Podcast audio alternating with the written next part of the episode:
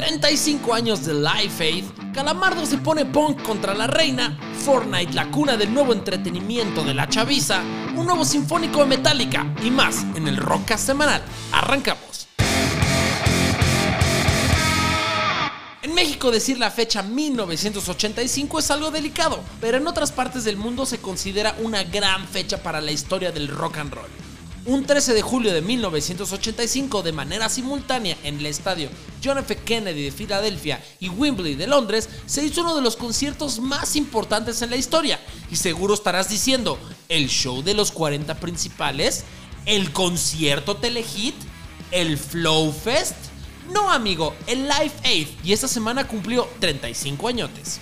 El músico, activista y actor irlandés Bob Geldof que ustedes lo recordarán por ser el actor principal en la película The Wall de Pink Floyd, fue el encargado de promover este acontecimiento, luego de ver con sus propios ojos la dura situación que vivían distintos países africanos en el mundo. En un llamado por África, las estrellas más grandes del rock y el pop se unieron y le dieron forma a un espectáculo irrepetible, YouTube, Led Zeppelin, Madonna, Paul McCartney, Sting, David Bowie, Duran Duran, Mick Jagger, Elton John, ni en el telenovelas habías visto tanta diva reunida en un mismo lugar.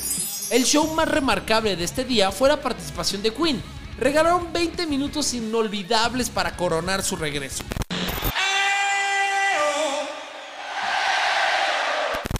Ustedes recordarán en la película Bohemian Rhapsody y si no la han visto se las recomiendo. No es de mi fascinación, no me encanta, pero no deja de ser una película que está bien hecha, la verdad. Y justo la parte de Life Faith, todo cuadro por cuadro, movimiento por movimiento, canción por canción, que la verdad para la historia del cine es algo muy importante haber recreado este momento tan histórico para la banda de Queen. Les traigo un chiste, todos digan chiste, chiste. ¿Qué diferencias hay entre el concierto Live Faith y tú? El Live Faith duró 16 horas y tú solo duras 3 minutos. Se transmitió en 72 países simultáneamente y contó con más de un millón de espectadores, uno de los más vistos en toda la historia. El objetivo se cumplió porque recaudaron más de 100 millones de dólares que fueron destinados al Fondo de Ayuda a las víctimas de la hambruna de África. Desde ese momento ya podían jugar algún deporte y decían, ahí está el pan. Antes de Life Aid se tenía prohibido señalar al más débil del equipo con esa frase. Finalmente aquí nació el Día del Rock, un día que fue dedicado a la ayuda humanitaria y al buen show en vivo. Si ustedes han visto o han escuchado parte de Life Aid, cuál es su banda favorita. Es muy importante que en redes sociales me lo digan, como en arroba proyecto wax. Y si ustedes no han escuchado Life Aid, lo pueden buscar en YouTube o en Spotify puedes buscar la playlist que se llama 35 años de Life Aid y te vienen nuevas canciones remasterizadas y nuevos artistas que nunca se habían visto. Pero ahí les van algunas curiosidades de Life Aid antes de terminar esta sección. Jack Nicholson abrió el concierto para presentar a Joan Baez. Queen no fue la única agrupación que se reunió después de largo tiempo de Life Aid. También lo hizo Led Zeppelin, que estuvieron distanciados un rato después de la muerte de John Bonham. Phil Collins fue el único capaz, dinero, de aparecer en ambos conciertos, es decir, estuvo en Londres y en Filadelfia. Todo esto debido al vuelo que tomó en los ahora extintos aviones Concorde, en donde tocó en Inglaterra y después se fue a tocar en Estados Unidos el mismo día. Y no todo es miel sobre hojuelas. ¿Ustedes sabían, muchachos, que ACDC fue de las pocas bandas que canceló? Y para la prensa en esa época, pues dijeron, oiga, pues qué estúpidos, qué tontos que hayan rechazado eso, ya que el festival se considera como el día que la música cambió el mundo. El organizador Bob Geldof fue el único capaz de convencer a Paul McCartney que volviera a tocar en vivo, quien no daba un show desde hace 5 años desde la muerte de John Lennon. Okay, now you, let it be.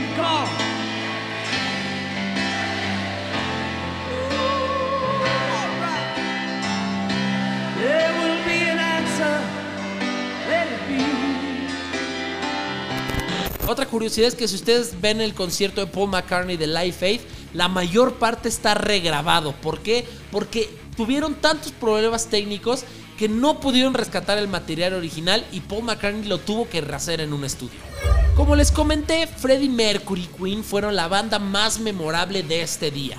Es por eso que el Royal Mail le puso un sello conmemorativo a Freddie Mercury, convirtiéndose así en el primer inglés con vida en tener una estampilla de correos británica.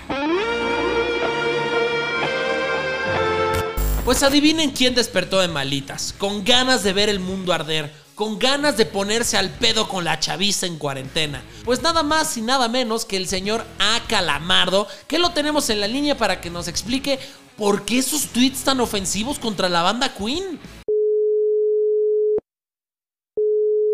Bueno, sí. Bueno, bueno, sí, ¿quién habla? Eh, señor Calamardo. Eres tú, Bob Esponja. Deja de molestar. Soy Pepe, soy Pepe Arch. ¿Me recuerda? ¿Pepe? ¿Qué Pepe? Pepe, Pepe, el, del, el de la lata, ese, el de la lata. Me comunico con usted, señor Calamardo, porque usted mandó unos tweets ofensivos en contra de la banda Queen. ¿Queen? ¿Quién es Queen? ¿Qué nombre tan ridículo? Yo nunca le pondría así a mi banda. Yo más bien le pondría los recitales de Mozart con mi dulce clarinete.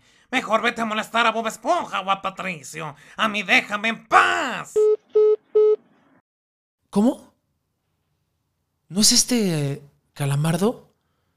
Ah, tú dices Andrés Calamaro. Ya, el, del, el de la canción esta, el de Flaca. Flaca, no me claves tus puñales por la espalda. Loco.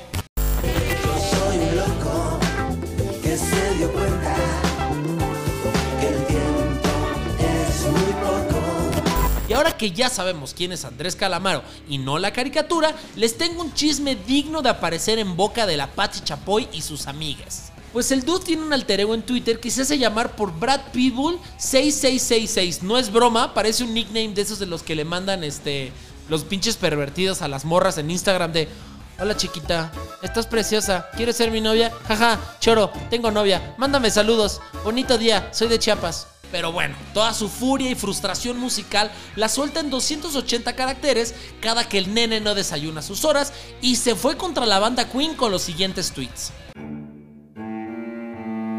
Yo pienso que Queen no existe como influencia. Nadie se inspira en Queen.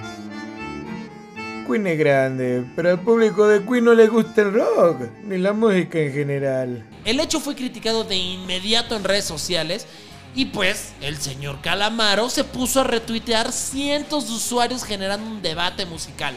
El argentino pasó más de 24 horas respondiendo hasta que para ya decirles a sus fans, a sus seguidores, a los haters, ya, dejen de estar chingando, puso. Dale, dale, dale, pues para no ofender a nadie diré que Queen está entre los 100 mejores grupos de Inglaterra. Todo esto te lo digo mientras lo escribo en mi máquina de escribir invisible. Ta ta ta. Y bueno, yo estoy cero de acuerdo con Calamaro, pero hay ciertas cosas que en mi humilde persona y pobre ser humano en esta tierra puede aceptar. Ahí les va. Dice Calamaro que Queen no tiene los mejores álbumes. Sí, tiene razón. Realmente Queen tiene grandes rolas. Pero si ponemos a pensar, hay muchos discos de Queen que son ignorados. Incluso en la película los pasan desapercibidos. Otro de los tweets que dice Andrés es, la muerte de Freddy los consolidó como leyendas. Sí, definitivamente sí. O sea, les dio mucho más auge a la banda, creció mucho más por todo el tema del SIDA, por todo el tema Freddie Mercury, de sus excesos. O sea, en algunos puntos no se equivoca. Si Freddie Mercury seguiría vivo, sería como Rolling Stones, sería como The Who, sería como muchas bandas que siguen tocando, que si bien sí son respetadas, pero no tendrían una biografía, una película y tanta madre que le han hecho a Freddie Mercury. Y hay otras cosas que sí está como abuelo necio en fiesta familiar, que dices, ya siéntese abuelo. Y vamos, Claro que la muerte te hace más famoso. Jenny Rivera vendió muchísimo más discos muerta que viva. Michael Jackson, Juan Gabriel, el pirata de Culiacán. Pero bueno, denme su opinión en arroba Proyecto Wax o en arroba JJArch y por supuesto que nos ponemos a debatir. Me encanta discutir. Y bueno, vamos a platicar de algo también muy importante que está sucediendo en esta era, en este nuevo mundo que estamos viviendo y aprendiendo con el COVID y es Fortnite.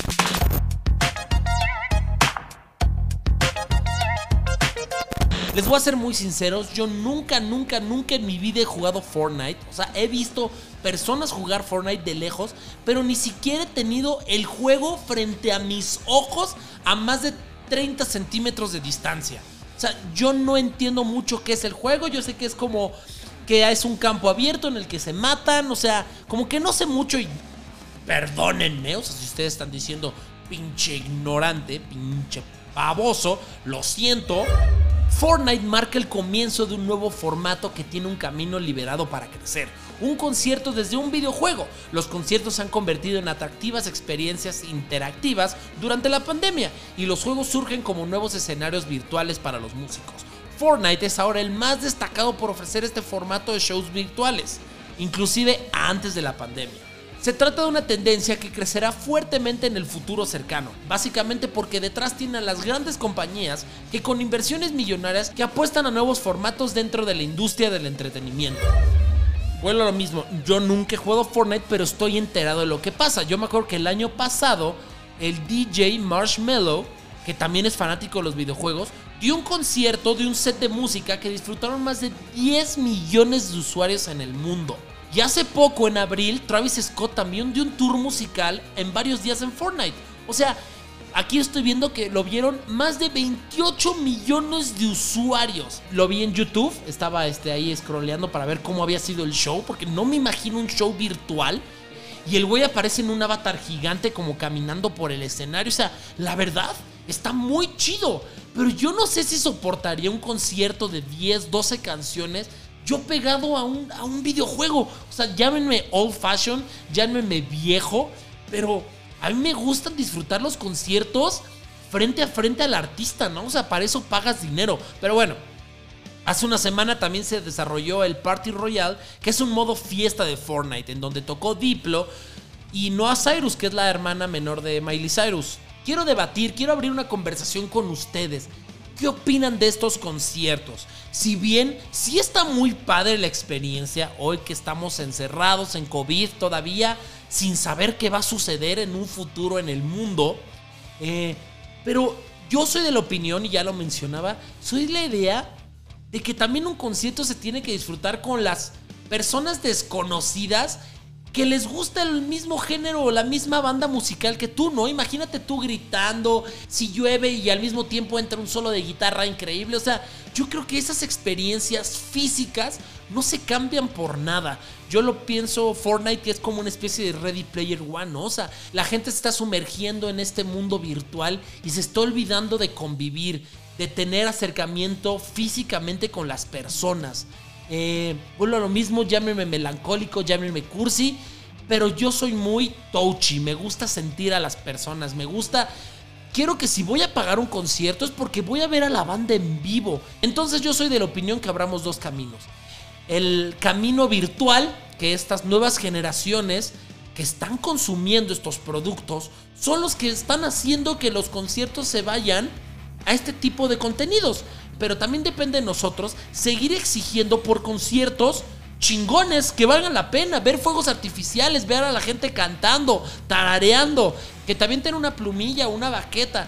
Eso para mí es, o sea, no se compara con nada. Pero bueno, díganme en las redes sociales de Proyecto Wax o en arroba JJArch qué opinan de esta nueva modalidad de escuchar conciertos, porque también en Fortnite ya están poniendo películas. Hace un mes me acuerdo perfectamente que unos amigos están muy emocionados porque iban a pasar el origen. La de Christopher Nolan. ¿O Batman? Era una de esas, a ver. Sí, Batman, Batman es la que pasaron. O sea, ya puedes ver películas en ese videojuego. Es una locura, insisto, es Ready Player One. Es el oasis. Estamos entrando a esa tecnología que yo me estoy negando mucho a crecer con ella. Pero bueno, vámonos con más noticias y ahora hablemos de los 40 años del Back in Black.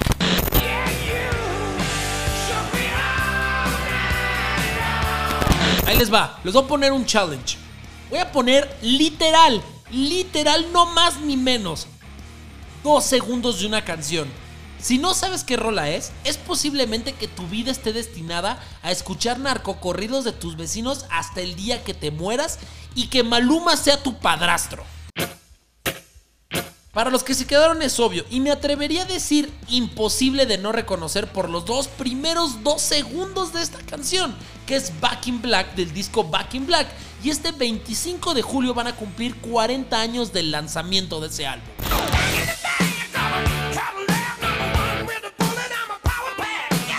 Por eso, ACDC se puso a chambear en esta cuarentena y para acompañar este aniversario se produjeron una mini, mini, mini, mini serie documental en la que explicarán el proceso creativo de cada canción del disco De Nuevo en el Negro o Regreso al Negro.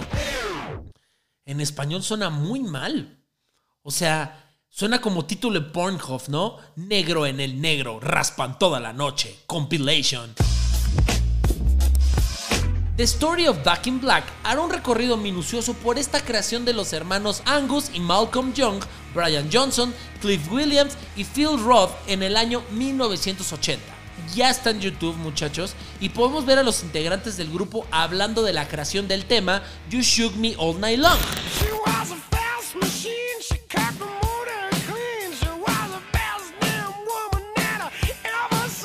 También habla de cómo intentaron incorporar la letra a la canción. Es muy interesante las dos versiones que querían escucharse de esa rola.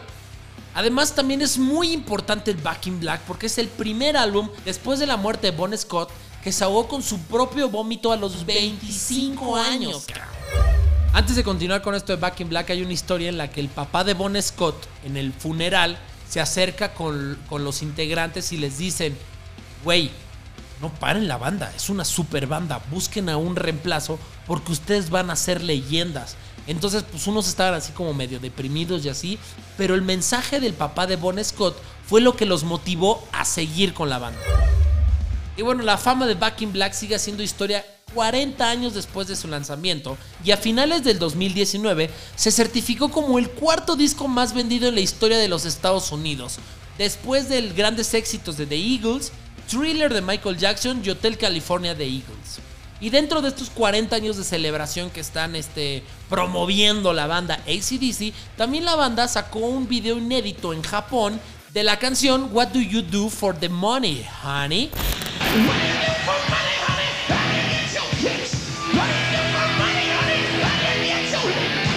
Aquí vemos un Brian Johnson totalmente distinto, sin su gorra, muchísimo más flaquito a lo que estamos acostumbrados a verlo en los shows y en los videos y en sus discos y en los videoclips y en los conciertos, etc. Mucha gente critica a ACDC porque dice que todos sus riffs son iguales. A mí, en mi opinión personal, me encanta ACDC. Sus riffs se me hacen increíbles, sus rolas son buenísimas. Han generado impacto en las generaciones en el año que se formó la banda, como en las nuevas generaciones, ¿no? Es el caso de la canción Shoot to Thrill que sale como parte del soundtrack de Iron Man, que todo mundo le encanta y chavillos siguen escuchando esas canciones.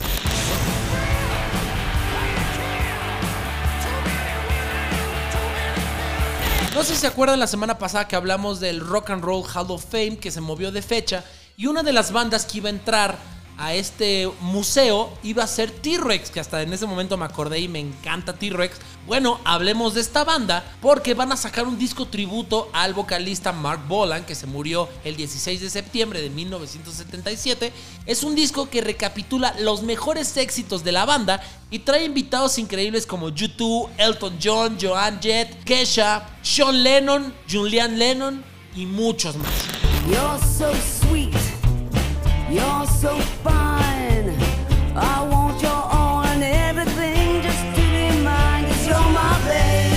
Bueno, el disco será lanzado el 4 de septiembre a 43 años desde el fallecimiento del músico. La producción estuvo a cargo de Hal Gilner, que como curiosidad, ahí lo estuve como medio estoqueando e investigando, murió este año por COVID. Y lo que quiere decir es que si bien el álbum va a salir hasta septiembre, pero ya hay tres sencillos en YouTube y en Spotify que pueden escuchar, que es Children of the Revolution, que la canta Kesha, Cosmic Dancer, que la canta Nick Cave, y Jeepster, que la canta Joan Jett. Oh,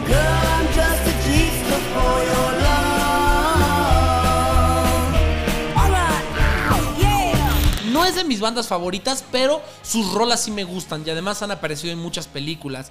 Eh, Baby Driver, por ejemplo, el personaje de Débora, que es la novia de Baby, se llama Débora por la canción Débora de The T-Rex.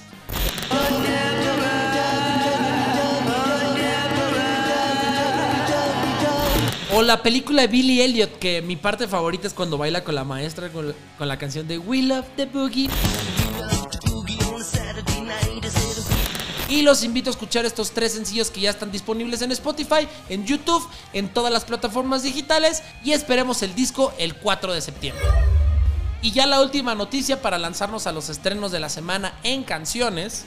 Y vamos a hablar de que Metallica ya tiene fecha para su nuevo en vivo y es el Sinfónico Parte 2.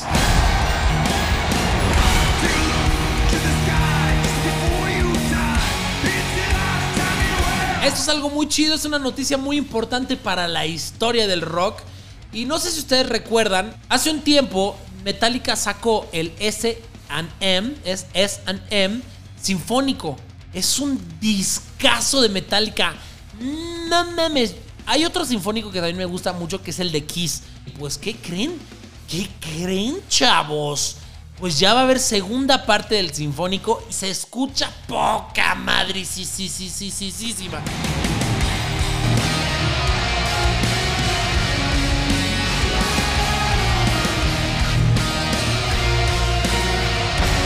Este disco es producido por Greg Fieldelman con James Hetfield y Lars Ulrich. El disco recorre más de dos horas y media de música y toma el testigo del previo S&M, premiado con un Grammy que les unió a esa misma orquesta 80 músicos y en 1999 para grabar las primeras versiones sinfónicas de sus canciones.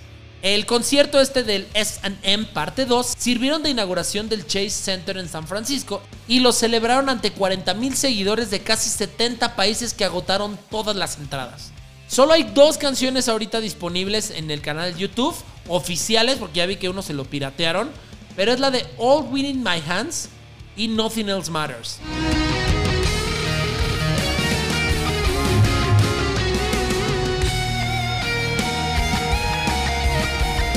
Este disco va a salir en todos los formatos posibles, desde LPs, o sea, vinilo, discos de CD, DVD, Blu-ray. También habrá una edición limitada de caja deluxe, o sea, un box set con todos los formatos anteriores, además de partituras musicales, de guitarra y más sorpresas. El nuevo álbum se grabó muy poco después de que la revista Polestar, especializada en la industria global de la música en vivo, declarara a Metallica como la banda más taquillera de todos los tiempos. En concreto, les atribuyó una recaudación de 1.400 millones de dólares por la venta de más de 22 millones de entradas para sus conciertos desde 1982, situándose por delante de otras bandas como Guns N' Roses y ACDC. Yo sí estoy muy emocionado de este Sinfónico parte 2 y ustedes en los comentarios en arroba Proyecto Wax o en arroba JJArch, díganme cuál es su canción favorita del S&M parte 1.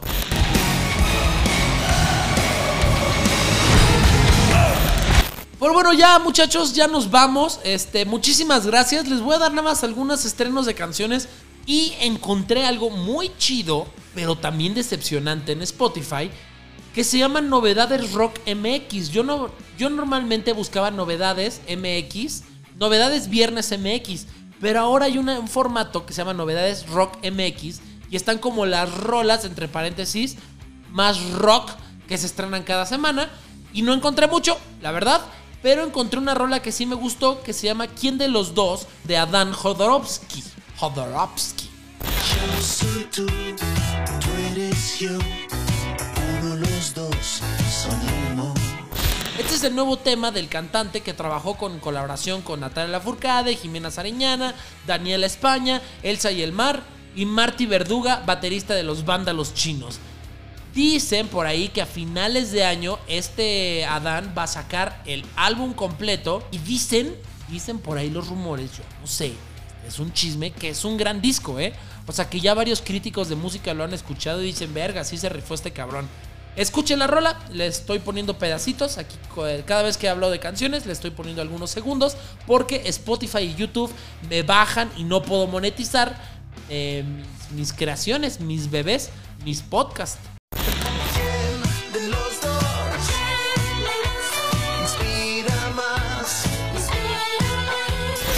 Y bueno, terminamos con algo que me, que me da mucha risa y no, porque desde el primer episodio de este proyecto Wax, he hablado de Killers. Cada semana los Killers sacan algo nuevo.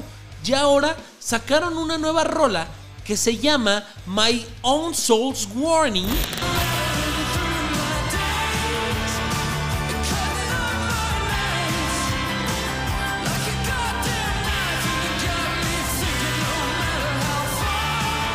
Que es parte del nuevo álbum de Imploding the Mirage que van a sacar este The Killers a final de año. Y es muy interesante porque están haciendo como una mini película de diferentes historias al mismo tiempo. O sea, para entender el videoclip tienes que ver la primera canción que sacaron por ahí de marzo que se llama Caution. Entonces te crean una historia para que veas la segunda parte. Entonces yo creo que al final van a sacar una película o algo por el estilo. Eh, se me hace muy interesante. Pocas bandas hacen eso con sus videoclips y me gusta mucho. Porque yo soy muy fan de los videoclips y eso este, me emociona.